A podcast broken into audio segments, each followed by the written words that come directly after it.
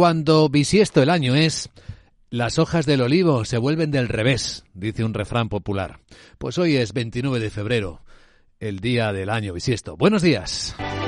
Si miramos esta mañana el tono de los mercados financieros, todo parece seguir tranquilo, pero si miramos del revés, detrás, las tensiones geoeconómicas siguen siendo evidentes. Sigue la guerra en Gaza, sigue la guerra en Ucrania, sigue el desacuerdo sobre cómo enfocar esos conflictos y algunos más que arrastran la economía.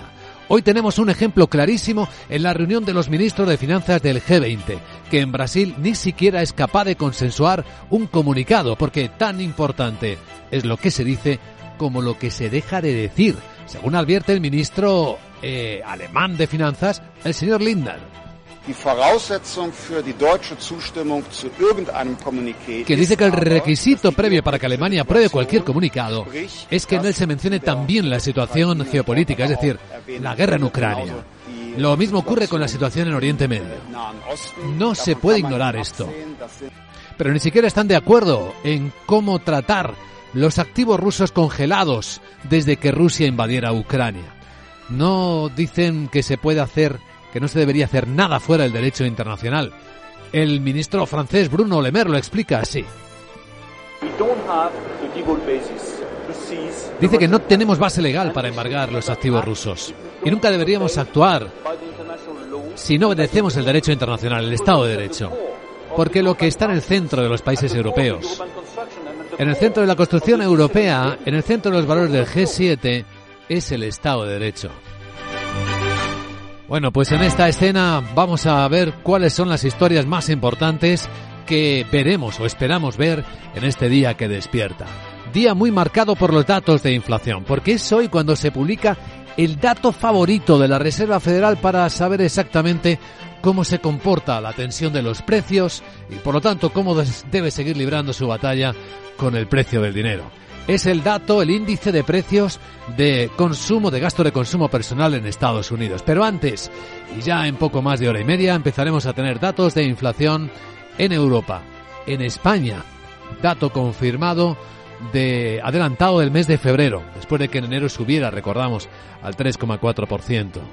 De momento, como decíamos, futuros de las bolsas completamente planos, el del SP500 en 5080 el del Eurostox en 4.893. Es que no se mueven. Tenemos eh, en los mercados de divisas una fortaleza que es evidente, sigue estando ahí, del dólar, de la moneda americana. Ahora mismo en las pantallas de XTV, el euro dólar a 1,0834. Seguimos monitorizando el precio del petróleo, esencial para ver cómo se mueve la inflación.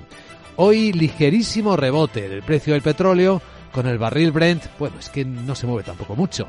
82 dólares 20 centavos. Onza de oro en 2044 y Bitcoin en en en 63 mil dólares.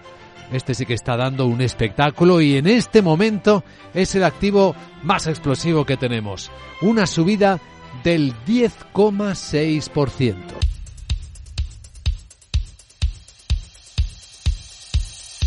Capital, la Bolsa y la Vida, con Luis Vicente Muñoz.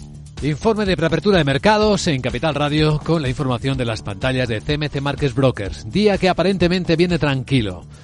No está en los calendarios habituales, ¿verdad? Es un día bisiesto, así que parece que es un día de trámite en el que estamos despertando. Por lo menos es que la volatilidad sigue contenida, los futuros apenas se mueven, siguen sin moverse. Completamente plano el futuro del Eurostox en 4.894 completamente plano el futuro del mercado americano, el SP en 5.081. A ver si este día no existe, pero existe, ¿verdad, Sandra Torrecillas? Buenos días. Vaya que sí existe. Ya ha llegado además el día que estábamos esperando en los mercados durante toda la semana. Decíamos que esperábamos los datos de inflación pues hoy ya los vamos a tener en España, en Alemania, en Francia, en Portugal. Son datos adelantados del IPC del mes de febrero. Y el más importante y que mueve realmente el mercado, el deflactor de consumo privado en Estados Unidos, que recordamos que es la referencia favorita para la Reserva Federal. Adam Phillips, director de inversiones de EP Wealth Advisor, cree que la inflación sigue siendo un gran problema. Él dice que cree que estamos recibiendo un mensaje de la Fed de que la inflación ciertamente ha progresado, pero no estamos fuera de peligro aún. Así que la Fed eh, no quiere cometer el error de celebrar demasiado pronto. Es probable que esperen a ver más pruebas de que la inflación se acerca de nuevo al 2%. Pueden volver a meter el genio de la inflación en la botella y cerrar la tapa antes de declarar la victoria puestos se van a se van a cotizar en Europa multitud de resultados empresariales que ya tenemos sobre la mesa. Sí, casi en fila los tenemos. Vamos a ir comentando lo más llamativo que encontramos en cada uno de ellos, como los de Air France KLM. Que ha presentado cifras récord de ingresos en 2023, 30.000 millones de euros con un incremento del 14%, beneficio operativo 1.700 millones y las cifras están en línea con lo esperado. No todo es positivo, también comenta la aerolínea que se ha enfrentado a mayores costes y y a retrasos en el mantenimiento por la escasez de repuestos y de mano de obra.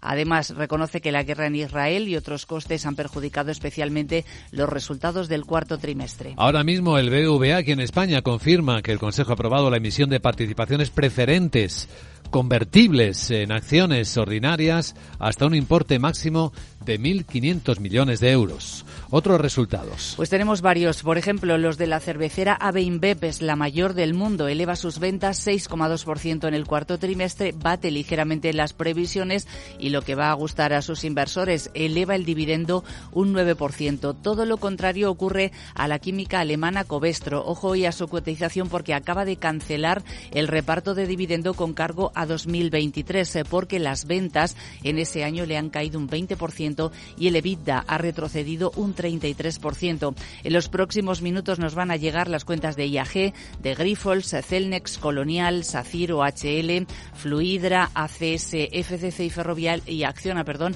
Estas tres últimas serán al cierre del mercado. Pues al cierre del mercado de ayer se publicaron algunas cuentas que van a ser cotizadas hoy, entre ellas las de Talgo, que ha confirmado, por cierto, sus previsiones para el año en medio del jaleo del interés despertado por otros operadores ferroviarios. Sí, el fabricante de trenes ha ganado algo más de 12 millones de euros. En 2023 es casi 10 veces más que el ejercicio anterior, anterior, con un fuerte impulso en la cartera de pedidos y mayor presencia en mercados internacionales. Estos resultados se producen en medio de esa negociación de una posible oferta pública de adquisición de acciones sobre la totalidad del capital por parte de un consorcio húngaro. El EBITDA le ha subido casi un 55% y efectivamente confirma previsiones de ingresos para este año eh, y espera un crecimiento de un 40%. También publicó ayer, después de cerrar el mercado, la inmobiliaria Merlín. Ha perdido 83 millones de euros afectada por la caída de la valoración de sus activos en 333 millones. Lo ha explicado su consejero delegado Ismael Clemente. Dice que han caído las valoraciones de los grandes activos de centros comerciales y de oficinas cerca del 5% por la subida de los tipos de interés. Bueno, ¿algún otro protagonista? El grupo BHP, que es la mayor minera del mundo, que cotiza en la Bolsa de Londres, anuncia una reestructuración de su organización y va a reducir costes, también personal, aunque no ha precisado el número de puestos de trabajo que pueden verse afectados. Y ojo también a la automovilística Volkswagen, eh, que ha anunciado esta madrugada que junto a la China XPeng van a desarrollar dos coches eléctricos para el mercado pues esto por el lado europeo. A continuación, la perspectiva, pero desde el lado americano.